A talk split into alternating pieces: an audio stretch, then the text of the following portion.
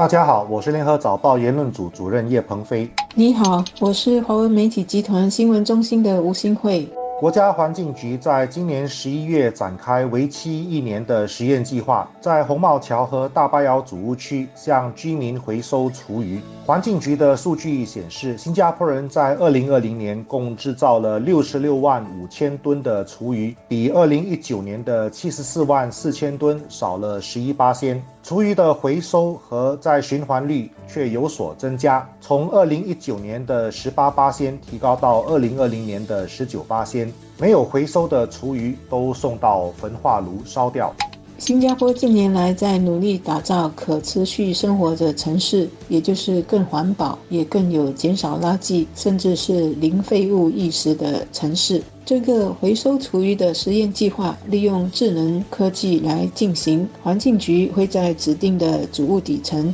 放置十个智能柜子来回收居民的厨余。下来这个计划如果成功的话，他们会放更多的智能柜子。那么住在红帽桥大巴窑主屋区的住户，如果有参与这个计划的话，就会收到一个独特的 QR 码和一个可以重用的密封塑料容器。他们只要把装了厨余的容器拿到智能柜子，扫描 QR 码，就能称他们的厨余有多重，然后根据厨余的重量累积积分，再去换取购买日用品的礼券。而装厨余的密封容器呢，是可以替换的，每次拿去智能柜子回收厨余，就可以换一个容器。厨余是现代社会甚至是发达社会的现象。传统农村的厨余都拿去直接喂猪。新加坡虽然城市化，但一直到一九六零年代初，还有养猪场的农夫到市区回收厨余当饲料。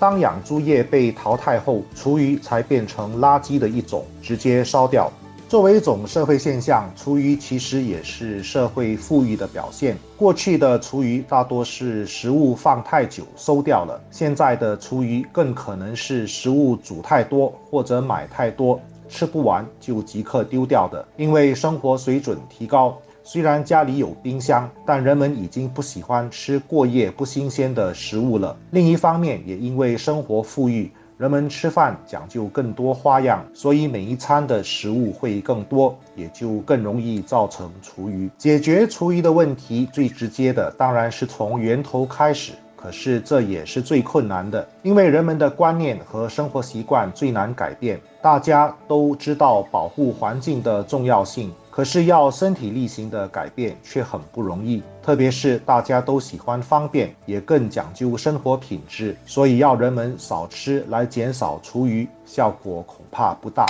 从回收垃圾到回收厨余，我国减少垃圾的这个工作，应该是跟着全球的趋势进入了另一个阶段，或者说呢，就是要想方设法把各种垃圾都做更环保的处理。当然，最理想就是不要制造垃圾。中国近年来一直在推行光盘行动，就是把盘子的食物都要吃完，这也是一种减少垃圾、减少厨余、减少食物浪费的举动。而在新加坡，除了政府的号召，不少新加坡人也越来越有环保意识，不是懂得废物利用，把旧衣服或旧家具改一改，变成不错的产品，就是减少使用塑料袋。购物时带自己的袋子，打包时带自己的盒子和汤匙、筷子等等。现在还有一些环保达人把厨余制成植物废料。给家里或居住的地方的花花草草施肥，各种环保行动的意识，的确除了政府推动外，还是更需要居民的自动自发。其实，新加坡在保持环境清洁方面，这么多年了，还是有钱理想，尤其是在住宅区。比如，我们会不时看到垃圾回收箱堆满的是不可以回收的垃圾，或者虽然是有人把垃圾丢到垃圾桶，却是胡乱丢，结果弄到垃圾桶不是湿漉漉的，就是脏兮兮的。我们在丢垃圾时，是不是经常有反正有人来清理，胡乱丢也无所谓的心理呢？把垃圾丢进垃圾桶或回收桶，也许不会被罚款，但是呢，把垃圾回收箱或者是把垃圾桶弄脏了，其实也是在弄脏环境，跟胡乱抛垃圾是没有两样的。